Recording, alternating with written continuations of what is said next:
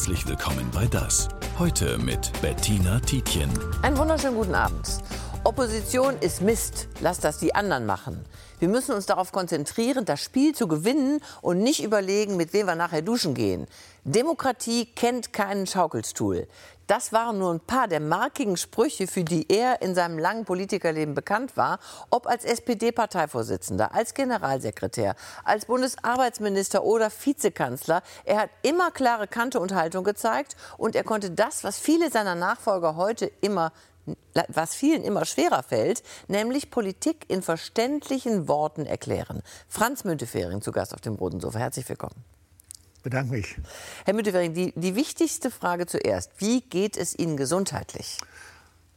Ich war ziemlich down, Herzproblem, vor einem halben Jahr eine Operation. Inzwischen bin ich dreiviertel wieder da, sage ich, und Tag für Tag wird es besser. Also ich habe Zuversicht und Mut, dass das gut weitergeht, dass ich eine gute Nachspielzeit rausgeholt habe. Hat das Ihren Blick aufs Leben noch mal verändert, dieses Erlebnis mit naja, der wenn man äh, im Bett liegt und wenn man nicht genau weiß, ob man noch eine schwierige Operation durchkommt, ob man das überhaupt übersteht, dann denkt man schon nach, was muss ich eigentlich noch tun? Habe ich noch wichtige Sachen, die ich bedenken muss? Ähm, das macht man schon, ja. Mhm. Und sind Sie vorsichtiger im Umgang mit sich selbst geworden, zum Beispiel auch was das Aufregen angeht über bestimmte Themen? Nö, das ist ja gesund. Das Aufregen ist gesund. Und äh, also das heißt nicht, dass man jetzt sich stillstellen muss, sondern schon Anteil nehmen am Leben. Gerade Anteil nehmen am Leben hilft einem dabei. Ähm, man darf sich nicht zurückziehen und fallen lassen und sagen, ich bin ja jetzt alt, ist sowieso nichts mehr zu sagen, sondern das Leben ist so lang, wie einem Jahre gegeben sind und die muss man nutzen, so alt man auch wird. Mhm. Und das Wort Nachspielzeit ist ja auch ein schöner Begriff für das. Da weiß man nicht, wie lange, aber man sollte jeden Moment davon genießen. Franz Müntefering ist zu Gast. Herr Müntefering, wie haben Sie die Hochzeit der RAF damals erlebt? Da waren Sie auch schon in der Politik. Ein großes Erschrecken. Nach dem Krieg war ja alles auf Frieden eingestellt und plötzlich gab es im Lande selbst diese Komplikation und diese Bereitschaft zur Gewaltanwendung. Ich kann mich auch gut erinnern an Situationen, wo unsere Spitzenpolitiker begleitet waren äh, im, in offenen Autos mit Männern, die mit Gewehren da gestanden haben, weil man gar nicht mehr sicher war, was kann eigentlich passieren. Und ich kann mich an eine Diskussion erinnern äh, in, in, in Bonn, äh, wo es da hieß, weil da gab es eine Drohung, die werden einen Kindergarten ausnehmen. Was machen wir, wenn denen das gelingt? Das können wir, da können wir nicht sagen, dann gibt Gewalt gegen Gewalt. Ja, schrecklich. So. Ja, das war damals, also so weit ging das damals und das war für mich auch so, boah, äh, so und deshalb war ganz klar, das war nötig und wichtig, dass wir das in den Griff bekommen haben. Franz Müntefering ist das, was man ein politisches Urgestein nennt. Janice de Souza lässt ihn sich erst mal selbst vorstellen. Zur Person. Franz Müntefering, Sozialdemokrat, Bundestagsabgeordneter, Fraktionsvorsitzender, Minister. Geschäftsführer, Generalsekretär, Vorsitzender. Das äh, schönste Amt neben Papst, Vorsitzender der SPD zu sein. Und nicht zu vergessen, 2005 wurde er Vizekanzler. Sein Motto: heißes Herz und klare Kante. Opposition ist Mist, lasst das die anderen machen, wir wollen regieren. Bei uns auf dem Dorf sagt man, verarschen können wir uns selbst. Man darf die Saatkartoffeln nicht verfuttern, man muss sie pflanzen. 2013 verlässt er den Bundestag, engagiert sich aber weiterhin bis vor wenigen Jahren etwa noch in der Bundesarbeitsgemeinschaft der Seniorenorganisationen. Ob ich 40 bin oder 60 oder 80, solange der Kopf klar ist, ist er mitverantwortlich. Mit Frau Michelle lebt er heute in Herne und hat sich auch mit 84 die Freude am Einbringen und Mitreden bewahrt. Willkommen bei Das, Franz Müntefering. Ja, Herr Müntefering, Sie haben mir eben gesagt, äh, dass Sie ziemlich genau seit 70 Jahren im Berufsleben sind. Das heißt, Sie haben mit 14 angefangen. Am 1. April 1954 habe ich angefangen zu arbeiten, meine Lehre als Industriekaufmann. Das sind 70 Jahre. Seitdem bezahle ich auch in die Krankenversicherung der DRK und äh, all die Sacherei, die, die man reinbezahlen muss, natürlich. Ja. ja. und Sie haben immer gern gearbeitet. Ja. Auf welche Phase Ihres politischen Lebens blicken Sie denn am liebsten zurück? Also ich habe ja zunächst mal Industriekaufmann gelernt, habe auch 20 Jahre als solcher gearbeitet, war 35, als ich in den Bundestag kam, habe mich da um Wohnungs- und Städtebau gekümmert und bin dann viel im Bereich von Sozialpolitik und Arbeitsmarktpolitik unterwegs gewesen, sowohl im Kabinett von Johannes Rau in Nordrhein-Westfalen mhm. zwischendurch, aber dann auch äh, in Bonn und in Berlin in, für eine Position am besten, am liebsten, kann ich gar nicht sagen. Es hat mir immer Spaß gemacht. Mhm. Ich habe eine, hab eine Riesenchance gehabt in meinem Leben, dass ich äh, mich in die Politik äh, mischen konnte. Und ich hoffe, ich habe ein paar Dinge gemacht, die ordentlich waren. Ja, Sie haben ja auch alles immer mit großem Engagement gemacht und haben hinter dem gestanden, was ja, Sie getan haben. Sie, Sie, haben diese Nadel, ja. die hat was zu bedeuten. Ja. Was genau verbirgt sich da hinter dieser roten Nadel? Ja, äh, 1972 war Wahlkampf. Äh, Willy Brandt äh, kandidierte und wir haben Wahlkampf gemacht. Wir haben nicht so viel Geld gehabt im Wahlkampf und dann haben wir gesagt, wir stecken uns alle so eine rote Nadel an, so eine rosa Nadel. Das ist auch eine bestimmte Farbtönung, die irgendwo aufgeschrieben ist, wie, wie man sie zu bezeichnen hat. Und dem, damals trugen wir das alle. Heute sind nur noch ganz wenige da, die das haben. Ich habe noch zugeschickt bekommen, so über die Jahre, so einige Dutzend oder auch vielleicht hunderte davon. Ich heiße Elisabeth, ich heiße Maria, ich bin 85 Jahre alt. Du bist der Einzige, der noch die Radl äh, anhat, habe ich gesehen im Fernsehen. Ich schicke dir einen, ich habe noch eine über. So ist doch sentimental, aber schön. Äh, toll. Ich glaube, ich hatte auch so einen. Da war ich zwölf. Ja. An meinem braunen Duffelcoat. Jetzt, wo ich die sehe, meine ich hatte auch ja, so eine Nadel ja, anstecken. Ja, kann schon sein. Äh, glauben Sie eigentlich, äh, wenn Sie die Politik heute so betrachten, äh, die Zeit, in der Sie hochaktiv waren, das waren einfach andere Politikertypen, andere Persönlichkeiten? Nicht Politikertypen, das waren andere Menschentypen irgendwie. Das, weiß nicht, das kann sein. Da verändert sich was über die Generationen, über die Zeiten. Das war auch der Hintergrund, den wir hatten. Ich bin dann noch im Krieg geboren. Ich habe noch Bomben erlebt und Hunger erlebt und erlebt, dass Menschen zu uns kamen, die unsere Feinde waren, Amerikaner und Franzosen, die uns mal was zu essen gaben. Für mich war als Kind, als junger Mensch die größte, äh, das größte Erlebnis, als in den Zeitungen stand, die Grenzzäune werden zerbrochen zwischen Deutschland und Frankreich. Die Franzosen wollen unsere Freunde werden. Die Holländer wollen unsere Freunde werden. Da habe ich gesagt, wir sind unsere Feinde. Meine Mutter sagt, ist Quatsch, das ist vorbei. Und deshalb waren wir auch so Europäer. Das bin immer noch mindestens so viel Europäer, wie ich Deutscher bin. Mhm. Und ich, gucke voller Sorgen auf die Europawahl, die wir jetzt in wenigen Wochen haben, dass die Leute hoffentlich begreifen, dass dieses Europa die einzige große Region ist, in der die Demokratie noch regiert auf der Welt. Wenn das in Amerika schiefgehen sollte. So, und das ist ganz wichtig, dass wir die europäische Fahne hochhalten. Das war für uns wichtig, aber dann ist viel Sozialpolitik auch vor Ort dazugekommen. Mhm. Aber von, von großer Einigkeit innerhalb Europas kann ja eigentlich auch momentan nicht die Rede sein. Was sagen Sie, was, was geht Ihnen vor, wenn Sie sowas hören? Äh, äh, heute Schlagzeile, wenn Emmanuel Macron sagt, ähm, er will möglicherweise Bodentruppen in die Ukraine schicken und stößt da innerhalb der EU auf großen Widerspruch?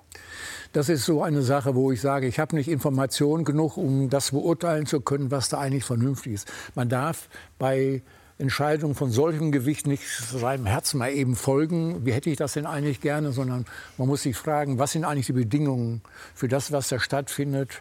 Was kann man eigentlich machen? Wie weit kann man eigentlich gehen? Wichtig ist allerdings, dass Europa und die NATO zusammenhalten.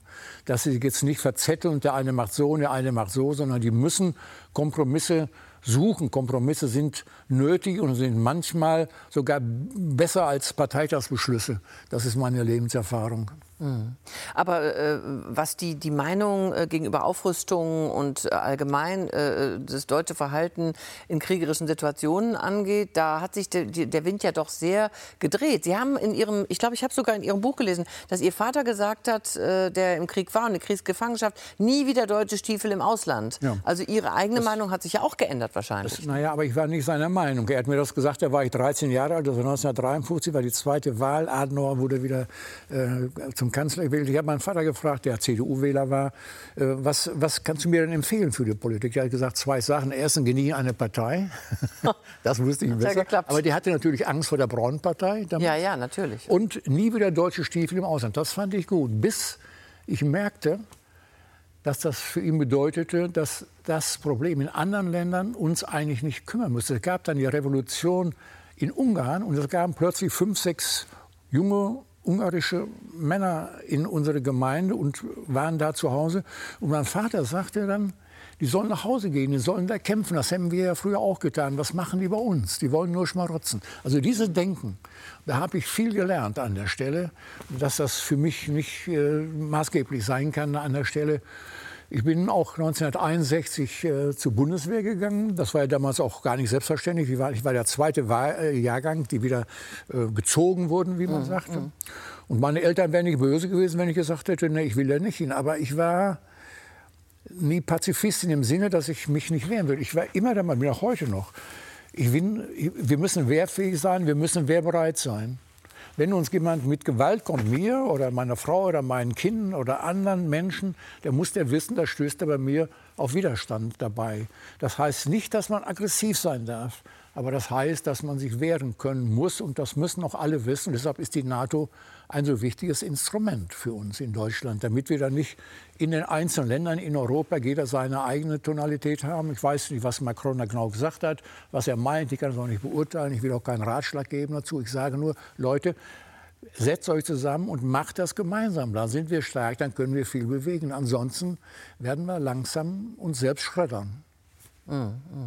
Sie sagen ja auch, äh, das ist ja auch, auch, klug von Ihnen, Sie werden ja oft angesprochen wahrscheinlich über Ihre, zu Ihrer Meinung zu den Dingen, die gerade passieren, äh, dass heute äh, sich viele Menschen viel zu schnell eine Meinung bilden. Ne?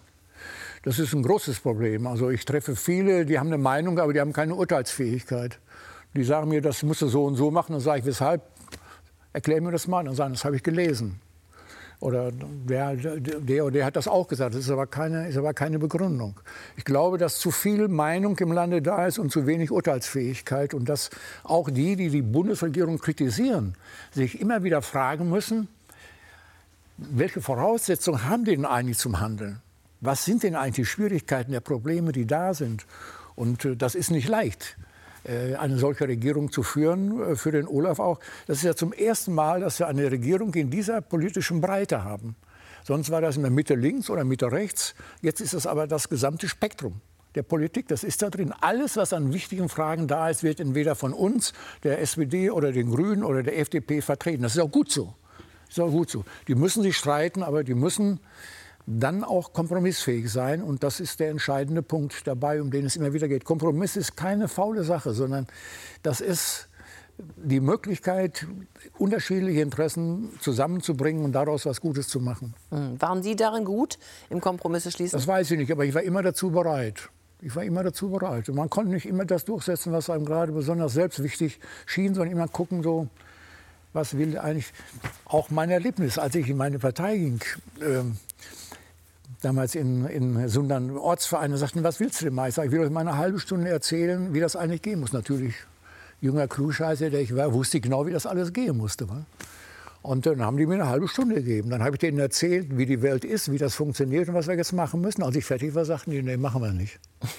so, dann hast du die Möglichkeit, schreiend rauszulaufen oder mit dem einen oder anderen von denen anfangen zu reden und Kompromisse zu finden. Und das musst du auch erstmal lernen. Da muss man auch eine gewisse Selbstdisziplin haben dabei. Und keiner hat immer und alleine recht, sondern man muss dann mit den anderen zusammen das machen. Und das gilt auch für die drei, die jetzt regieren. Ich kann die nur ermutigen, Leute, setzt euch zusammen und findet Kompromisse. Mm, mm. Hat das Leben einen Sinn? Keine Frage, wäre doch schlimm, wenn es keinen, oft auch feinen hätte. Das war ein Zitat aus dem neuen Buch von Franz Müntefering. Ja, er ist unter die Dichter gegangen. Ob er was gemeinsam hat mit dem Lyrikaktivisten, den Andreas Moll Ihnen jetzt vorstellt, darüber reden wir gleich.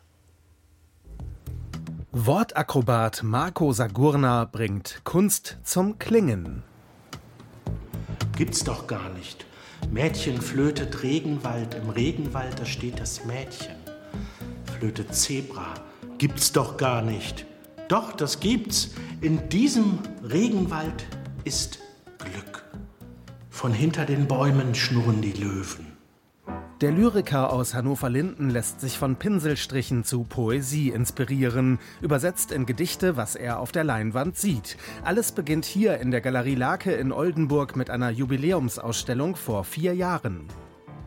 Es war die härteste Corona-Zeit und äh, da bat mich der Galerist Ralf, äh, schick mir doch eine Textspur, so anderthalb Minuten, eine Tonspur rüber. Ich schicke dir ein paar Bilder, vielleicht fällt dir irgendwas ein. Und ich habe mir dann diese Bilder so lange betrachtet, ähm, bis mich irgendein Bild sozusagen angetörnt hat und hat mir einen Text diktiert.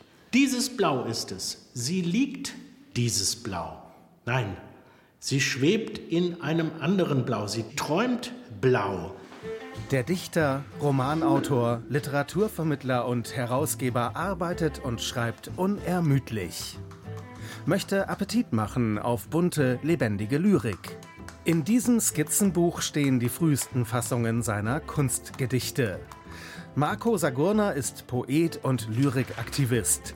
Als solcher sorgt er schon Ende der 90er für Gedichtzeilen. Als Kulturredakteur bei der Oldenburgischen Volkszeitung in Fechter. Wir sind ja schon mal nach Dienst auch mal im Wirtshaus gewesen. Und da hatten wir dann plötzlich die Idee, wäre das nicht super, das hat noch keiner gemacht, dass auf jeder Zeitungsseite ein Gedicht ist, also auch einschließlich des Anzeigenteils in der Anzeige der Schlachterei äh, so wie noch. Wir waren die Ersten, die das gemacht haben. Das hat dann die Welt nachgemacht, die Taz hat das nachgemacht oder die Rheinische Post. Die hat das dann auch gemacht. So schreibt er Zeitungsgeschichte am Tag des Gedichts. Das Gedicht des Tages veröffentlicht er fast täglich auf Social Media seit 2011. Und zwar immer aus dem Fundus der Bücher, äh, die ich zu Hause habe. Ich habe das dort abgeschrieben anfangs. Inzwischen, seitdem ich einen Scanner habe, ist es nicht mehr ganz so mühsam und ähm, muss aber trotzdem genau kontrollieren. Und ich habe acht Jahre lang wirklich jeden Tag ohne Ausnahme, auch wenn ich morgens um äh, sechs nach Hause gekommen bin, mal, als junger Mensch kam das schon mal vor, da habe ich immer ein Gedicht gepostet. Mich muss eine Zeile in einem Gedicht irritieren, anmachen, begeistern, traurig machen, irgendwie auch emotional anrühren. Das wäre das Kriterium, dass ich das dann poste. Das ist so, so eine Art Mantra morgens. Er macht Poesie zum Publikumsmagneten bei seiner Lesung in der Kunstgalerie Lake in Oldenburg. Bietet Gedichten die große Bühne. In diesem Blau, dieses Blau ist es. Sie liegt, dieses Blau. Nein, sie schwebt in einem anderen Blau. Sie träumt ihr Blau. Ich habe Gedichte, die kann ich vorlesen, die kann ich vortragen die, die, haben auch, äh, die können auch äh, unterhalten. Das macht Spaß, mit anderen Menschen eben ja, Poesie äh, zu besprechen und voranzutreiben. Deswegen Lyrikaktivist. Marco Sagurna. Mit leichter Hand hohe Kunst unters Volk gebracht. Er nennt sich Lyrikaktivist, das ist auch ein interessanter Begriff.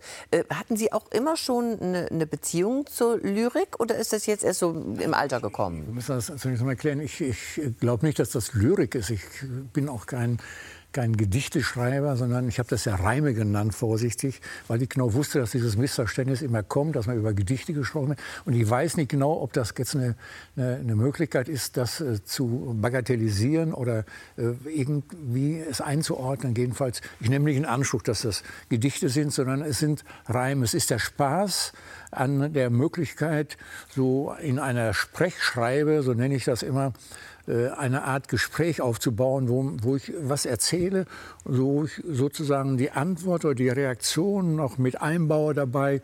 Und so kommen da Passagen hin, die ich dann ganz nett finde. Und ich habe gedacht, na gut, vielleicht wird es dem einen oder anderen auch gefallen. Ich habe ja vorher zwei Bücher geschrieben über das Altwerden in dieser Zeit.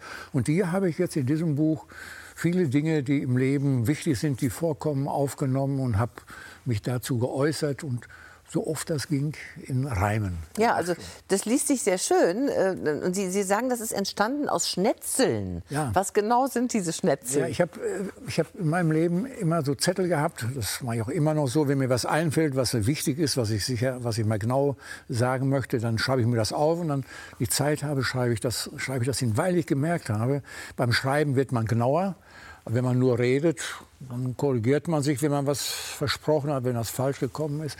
Aber dann, äh, wenn man es aufschreibt, wird man genau. In der Zeile drei oder vier merken Sie, das stimmt überhaupt nicht, was ich da immer erzähle. Wie ist das denn jetzt eigentlich mit dem Sinn des Lebens? Oder wie ist das sozusagen mit der letzten Phase des Lebens? Äh, oder wie ist es mit der Verantwortung, die wir haben? Kann man eigentlich nicht handeln? Kann man eigentlich nicht handeln? Weil alle sagen, geht mich nichts an, ich mache nicht. Sag ich, und dann habe ich aufgeschrieben und komme zum Ergebnis, du kannst nicht nicht handeln. Du kannst aktiv handeln, du kannst passiv handeln. Immer löst du etwas aus mit dem, was du tust. Mhm. Oder lässt es zu. Und deshalb ist Nichthandeln keine, kein Schutz vor der Verantwortung, die wir haben, sondern wir müssen immer genau überlegen, handeln wir oder handeln wir nicht. Beides hat seine Wirkung. Da habe ich lange drüber nachgedacht und auch aufgeschrieben, für die Politik ganz wichtig. Ganz wichtig, dass mir keiner sagen kann, nee, das interessiert mich nicht, das mache ich nicht, das lasse ich, könnt ihr machen, wie ihr wollt, können wir nicht, sondern alles hat immer seine Wirkung. Mhm. Das muss man sich mal richtig reinziehen, dann merkt man auch, wie wichtig es ist, da zu guten gemeinsamen Entscheidungen zu kommen. Mhm. Es zieht sich ja durch alle Lebensbereiche, was Sie ja, da, wozu ja. Sie da äh, sich etwas haben einfallen lassen. Es, ist, es, also finde ich, hat eine große Bandbreite. An Sterben spielt eine große Rolle, ja. das Älterwerden auch. Ja. Sterben deshalb, weil da ist mein, meine Erfahrung gewesen, dass darüber wenig gesprochen wird. Ich habe über meine Heimat zitiert dabei, die sagten, über das Altwerden muss nicht reden, alt wirst du, über Sterben musst du auch nicht reden, sterben tust du auch. Mhm. War damals falsch, ist heute falsch. Wir müssen über beides reden. Was ist Altwerden eigentlich? Was passiert da eigentlich? So, auf was muss ich mich eigentlich einstellen? Und das ist mit dem Sterben in gleicher Weise so. Äh, man kann sterben sogar, das ist eine gefährliche Formulierung, das weiß ich wohl, aber ich stehe dazu, sterben kann auch gelingen. Sterben ist das letzte Stück Leben. Das ist nicht der Tod sterben, sondern das ist ein letztes Stück Leben. Das ist nach der Geburt die zweitwichtigste Phase, die wir überhaupt im Leben haben. Und ich hoffe, dass es bei mir mal so sein wird, dass ich mit jemandem sprechen kann und dass ich nicht allein sein da muss. Das ist mir bei meinem Vater so passiert. Er war leicht krank, kam ins Krankenhaus. Krankenhaus ruft abends an, der ist gestorben. Boah. Meine Mutter sagt, ich möchte zu Hause sterben. Da habe ich gesagt, okay, ich mache das. Weil da war ich alarmiert. Ne? Mhm. Und mit der war ich dabei, als sie gestorben ist. Die hat mir zitiert und hat mich ausschreiben lassen, was es beim, beim Kaffeetrinken nach ihrer Beerdigung geben soll. Wen ich zur Beerdigung einladen soll und wen lieber nicht oder so. so. Also war richtig auch schön. Sie hieß Anna, wollte aber, dass auf dem Grabstein Enne steht. Ja, ja, ist gut. Schreib mir das auf. Dann hatte ich so ein großes Schild. Auf dem Grabstein soll Enne stehen.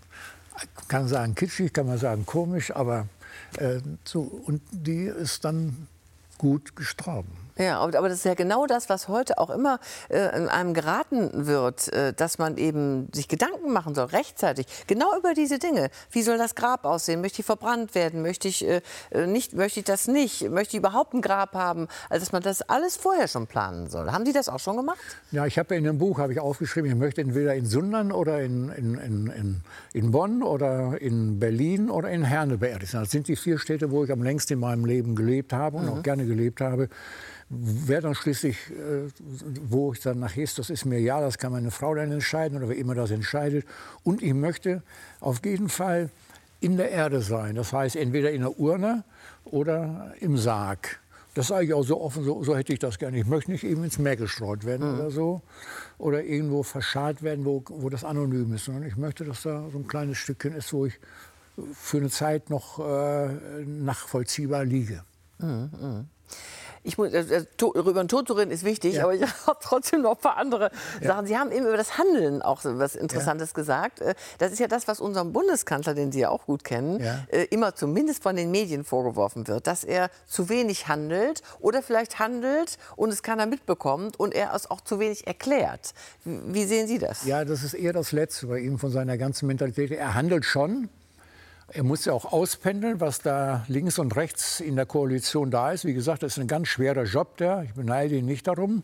Und er, er neigt dann dazu, äh, auf der Grundlage von vielen Erkenntnissen, die er hat, zu Entscheidungen zu kommen und dann zu handeln. Der handelt schon. Aber wenn ein Problem ist, rennt er nicht vorne an, an, die, an die Brüstung und, und so, wir sagten ja früher immer Rampensau zu, zu so Leuten. Gerd Schröder konnte das, er rannte an die Brüstung und hat dann den Leuten gesagt, was er will und wie das geht und was gemacht werden muss und so. Ein bisschen neige ich auch manchmal dazu. Aber der äh, Bundeskanzler, der jetzige, der Olaf Scholz, der ist da sehr diszipliniert und, und überlegt sich sehr lange, aber handeln tut er schon.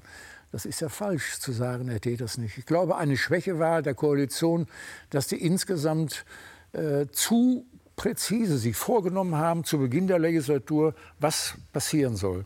Man muss in einer Koalition vereinbaren, wir lösen folgendes Problem. Man darf nicht vereinbaren, wir lösen folgendes Problem so. Das haben die aber so oft gemacht. Jetzt steht das da drin mhm. und dann merken die plötzlich, das passt überhaupt nicht zueinander. Und dann geht auch einmal der Streit los an der Stelle. Also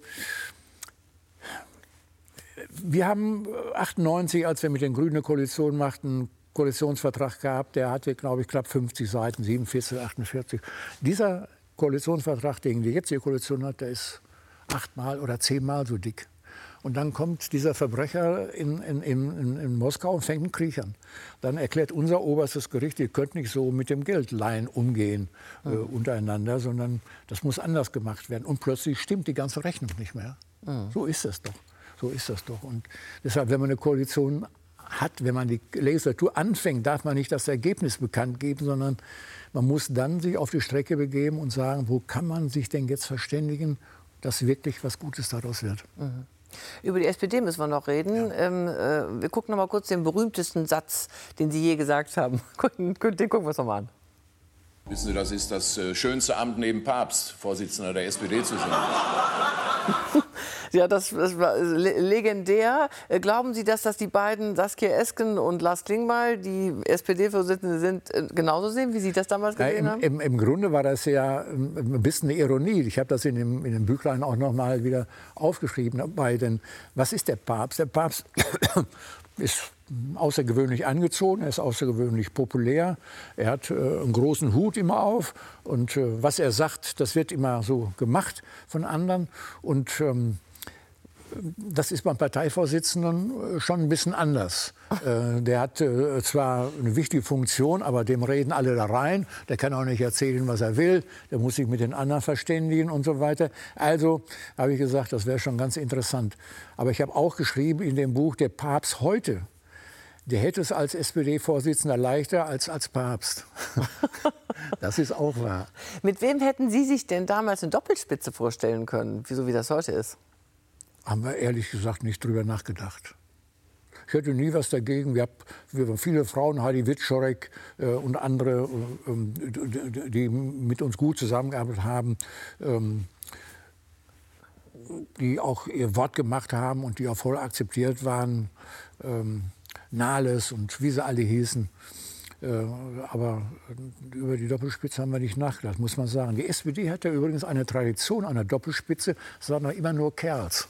Es waren immer nur Männer. Stimmt. Und das ist schon gut, dass das geändert ist und dass das jetzt auch so läuft, da bin ich sehr mit zufrieden. Ja, aber wenn man sich die Zahlen anguckt, die SPD kommt momentan in der Umfrage werden auf noch nicht mal 15 Prozent. Mhm. Und äh, damals 98, Sie haben es ja schon erwähnt, äh, der, der Wahlsieg 40,9. Ich meine, was ist da passiert? Was mit der SPD passiert? Es hat sich vieles äh, verändert. Jedenfalls ist im Augenblick jetzt keine Wahl, aber die nächste Wahl ist schon im, im Juni, glaube ich, die Europawahl. Und darauf müssen wir uns konzentrieren. Das, das ist im Moment meine größte Sorge, dass wir zu viel über 2005 sprechen und 2007, was da auf der Bundesebene und wo alles passieren wird. Aber es ist, es ist so unendlich wichtig, dass dieses Europa funktioniert und dass das keine blamable Wahl gibt, wo zu wenig Leute zur Wahl gehen, sondern dass die Deutschen zu der Wahl gehen, zur Europawahl und dafür sorgen, dass das eine ordentliche Konstellation gibt, dass das äh, Soziale und das Liberale und auch das Konservative, dass das in Europa in deutscher Tradition da eine gute Rolle spielen kann. Da haben wir eine große Aufgabe, eine große Verantwortung. Mhm. mhm. Äh, Sie, haben ja viele Weggefährten, aber ähm, in Sachen Sport haben Sie jemanden, von dem vielleicht gar nicht alle wissen, dass Sie sich relativ gut kennen. Und der möchte Sie jetzt grüßen.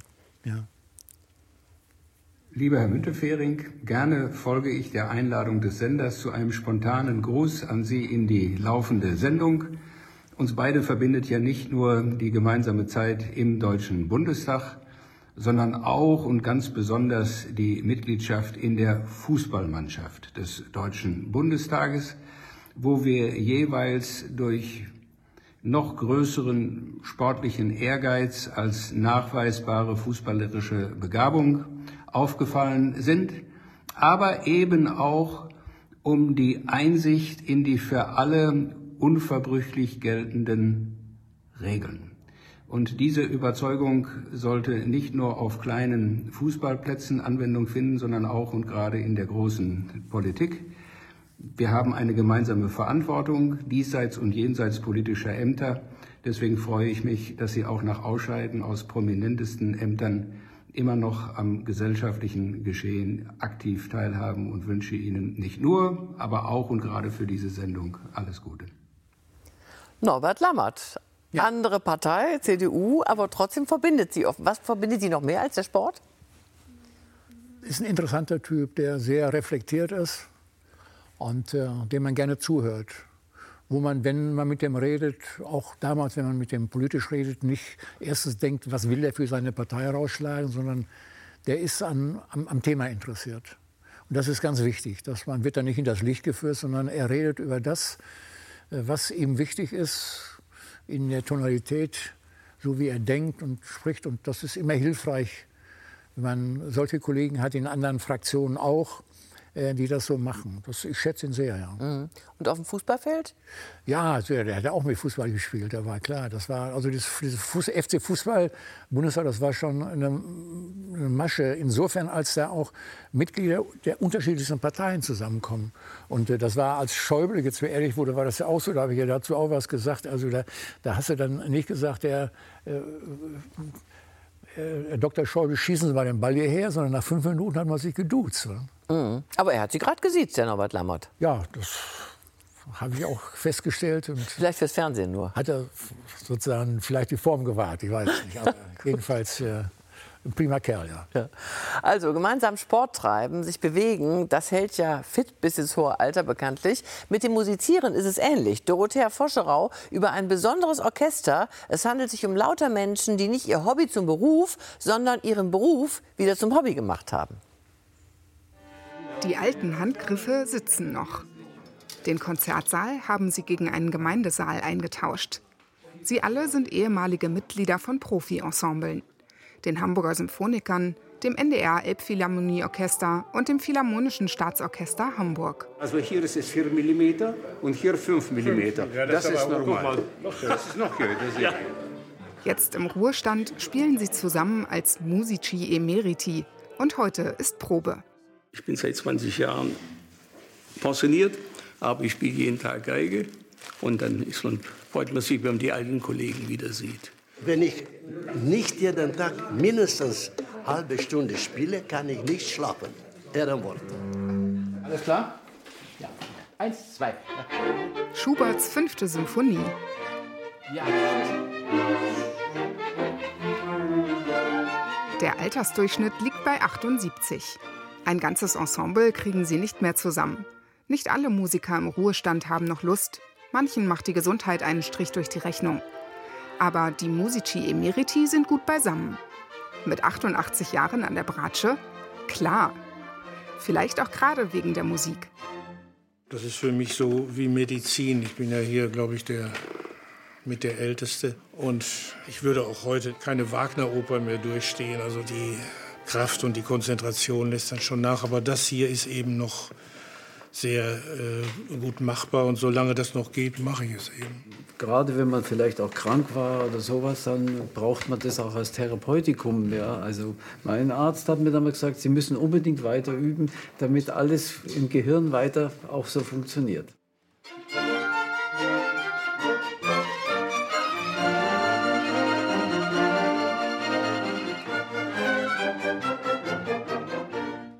Kleines Diminuendo. Bisschen zurückgehen. Bitte schön, gleich nochmal. Das wird ganz wunderbar von vorn. Ja. Geübt wird zu Hause. Die Probe ist nur dafür da, sich aufeinander abzustimmen. Charmant. Einfach die, die acht Viertelnoten. Das muss ein wunderbares, klangliches Bett. Die ersten Violinen müssen nicht anstrahlen. Viele von ihnen haben Karriere gemacht. Er arbeitete mit Schostakowitsch. Er ist als Hornist weltweit gefragt. Er spielte mit James Last. Sie alle sind Musiker auf Top-Niveau. Für den Dirigenten eine Herausforderung, die er gerne annimmt. Das Elbphilharmonie Orchester, die spielen im Funk. Die müssen also anders spielen, anders reagieren wie ein Theaterorchester, die Philharmoniker, die drin, die müssen Sänger begleiten. Eine ganz andere Wahrnehmung und das zusammenzuwürfeln, das macht dann Spaß. Der Anspruch an sich selbst und die Gruppe genauso hoch wie früher. Aber der professionelle Druck ist weg und die Freude am Musizieren und an der Gemeinschaft noch wichtiger geworden. Ich habe nicht mehr das Gefühl von, ich muss auf den Berg rauf. Ne? Das war früher natürlich so. Ich habe jetzt viel Spaß am, am Hornspielen immer noch und äh, will es so lange wie möglich es geht, möchte ich das noch weiterführen. Wenn man den Beruf ergriffen hat, man äh, bleibt bis zu seinem Lebensende Musiker. Man kann nicht sagen, ich bin jetzt kein Musiker mehr. Nicht? Die Musici Emeriti treten ab und zu in Altersheimen und bei Kinderkonzerten auf, lassen alte Zeiten wieder aufleben und bringen den Klang der großen Konzertsäle auf die kleinste Bühne. Ja, was für eine schöne Idee, ne? sich auf diese Art auch im sozialen Miteinander äh, wach zu bleiben ne? und jung. Also Instrument spielen Sie ja nicht, aber äh, wie gelingt Ihnen das äh, auf, auf, andere Art und Weise, einfach auch äh, das Ihr, Ihr, soziales Umfeld da, da, aktiv zu sein? In meinem Leben einen ganz intensiven Freund, der ist leider früh verunglückt. Ähm, ich habe heute noch viele gute freundschaftliche Beziehungen zu fünf, sechs Leuten, mit denen ich auch regelmäßig telefoniere. Ähm, und ansonsten hat man Kollegen, die man kennt und mit denen man spricht so oft das nur möglich ist. Also man muss Kontakte auf jeden Fall haben und behalten und darüber, darum kümmere ich mich auch schon. Ich habe da auch viele mit denen ich da gut reden kann. Auch zur jüngeren Generation. Ja. Natürlich sowieso durch Ihre Frau, die hält Sie ja sowieso schon jung, aber... Ja, klar. Aber meine, meine Mitarbeiter aus meiner Zeit in, in, in Berlin und auch in, in, äh, in Bonn schon, die sind ja zum Teil auch in Berlin ansässig. Und da war ich letzte Woche noch wieder bei dem Kajo Wasserhöfel und bei solchen, die sind 20, 30 Jahre jünger, das ist die nächste Generation. Und ähm, mit denen rede ich auch darüber, wie findet ihr das eigentlich heute? Was kann gemacht werden, was muss getan werden? Die haben ja auch eine Meinung. Und äh, das erhalte ich mir auch, diese Kontakte. Ja. Was raten Sie Menschen? Es gibt ja sehr viele einsame Menschen, die einfach keine. Das ja, man auch muss nicht immer älter werden, früh darüber nachdenken, ja, was kann man machen? Also, sag mal, gründet doch mal eine Gruppe, die in der Woche zweimal spazieren geht. Zwei Kilometer oder drei. Fünf Leute oder zehn Leute. Und wenn man miteinander spazieren geht, solange bei gutem und bei schlechtem Wetter, dann kann man hinterher noch ein Glas Bier trinken gehen oder auch einen Kaffee trinken gehen oder mal miteinander essen. Und vielleicht entwickeln sich daraus auch Bekanntschaften, die sich dann umsetzen, so dass man dann immer Kontakte hat. Ich hatte einen so einen Fall, wo fünf, sechs Leute zusammen eine kleine Gruppe bilden. Wir sehen uns jeden Tag. Habe ich gesagt, das geht gar nicht. Haben wir gesagt, doch. Wer nicht kommen kann, wird angerufen oder besucht. Die fünf, sechs wussten voneinander immer, wie es dem anderen ging. Mhm. Im Grunde ist das sozusagen Familie quer, diese Familie mit drei, vier, fünf, sechs Kindern, die dann auch alle aufeinander aufpassen und miteinander zu tun hatten, die auch den anderen ansprechen konnten, die gibt es immer weniger. Und deshalb muss man sich das halt suchen mhm. in der Gesellschaft, in der Altersklasse. Das muss man aber früh genug anfangen. Sonst kann man, wenn man da alleine ist, irgendwo einsam, physisch und psychisch ist man nicht mehr in der Lage, sowas noch aufzubauen. Das muss man früh genug machen. Kontakte ja. haben. Ja, genau. Suchen. genau. Natürlich müssen noch welche da sein, die das anbieten. Mhm, ich glaube, es kann ja auch eine Fortbildung sein, ne? irgendein Kurs, ja. äh, äh irgendein Sprachkurs oder was auch immer. Ich sag mal, mach doch mal ein Zen-Seminar. Ein Seminar, das handelt über das, was im Alter eigentlich passiert. Und da wüsste ich viele schöne Themen und da sollten die Leute hingehen können und sich an drei Abenden oder fünf informieren lassen, was wird eigentlich sein. Ich sage zum Beispiel, alle fallen in der Wohnung, ganz viele stürzen. Manche stürzen über den Teppich, hängt den Teppich an die Wand und nagelt ihn dahin. Da hält der Teppich länger und für euch ist es auch gut. Alle, äh, alle Hindernisse aus der Wohnung raus. Ganz ja, simpel. Ja, ganz simpel. Und, und, was die Fitness angeht, machen Sie ja äh, Knie, Kniebeugen, ne? oder was machen Sie ja, morgens? Man muss morgens, morgens mache ich eine Viertelstunde oder 20 Minuten. Ähm, Kniebeugen, Armverrenkungen, ähm, auf einem Bein stehen, alle die Sachen, die man so gebrauchen kann für Gleichgewicht. Und anschließend ähm, kalt duschen, sage ich immer, und bis 100 zählen. Das mache ich nicht jeden Morgen in aller Stringenz, aber äh, doch sehr oft. Und also morgens muss ich erst Zeit haben, mich richtig frisch zu machen. Also hinterher dann eine anständige, gute Zeitung lesen und äh, mich informieren lassen von Leuten, denen ich glauben kann. Mhm, genau, von Leuten, denen sie glauben kann. Aber das ist ja nicht so leicht, auch zu wissen. Wer sind die Leute? Ja, aber man kann in Deutschland, das sage ich für die öffentlich-rechtlichen, bei allen Einstrichen, Abschritten, die man machen kann, auch bei allen Zeitungen, bei Abstrichen, die man machen kann, wer in Deutschland informiert sein will, kann das sein. Man muss dann nicht die Zeitung lesen, die das in solchen großen Buchstaben schreiben, sondern die meisten reflektieren schon. Und ich habe einen riesen Respekt vor den Journalistinnen und Journalisten, die die Informationen aus der ganzen Welt zusammensuchen und daraus dann eine meinungsbildende Struktur machen und die uns helfen und sagen, was ist da eigentlich passiert. Und das ist für die Demokratie eine unentbehrliche Größenordnung. Da müssen wir ganz, ganz schwer aufpassen, dass wir uns das nicht kaputt machen lassen. Mhm. Ich glaube, mit dieser Sendung und mit Ihnen als Gast haben wir heute ein Stückchen dazu beigetragen, dass das so ist. Vielen, vielen Dank, äh, Franz Müntefering. Morgen äh, haben wir auch wieder eine schöne Sendung. Morgen kommt meine tolle Kollegin Julia Niharika-Sen vom Hamburg Journal und der Tagesschau. Und jetzt kommt Ihr Landesprogramm. Danke fürs Zuschauen. Bis morgen.